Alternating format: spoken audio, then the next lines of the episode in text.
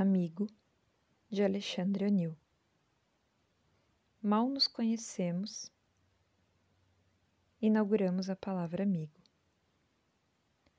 Amigo é um sorriso de boca em boca, um olhar bem limpo, uma casa, mesmo modesta, que se oferece, um coração pronto a pulsar na nossa mão. Amigo Recordam-se, vocês aí, escrupulosos detritos. Amigo é o contrário de inimigo.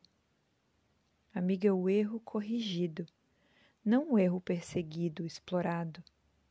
É a verdade partilhada, praticada. Amigo é a solidão derrotada.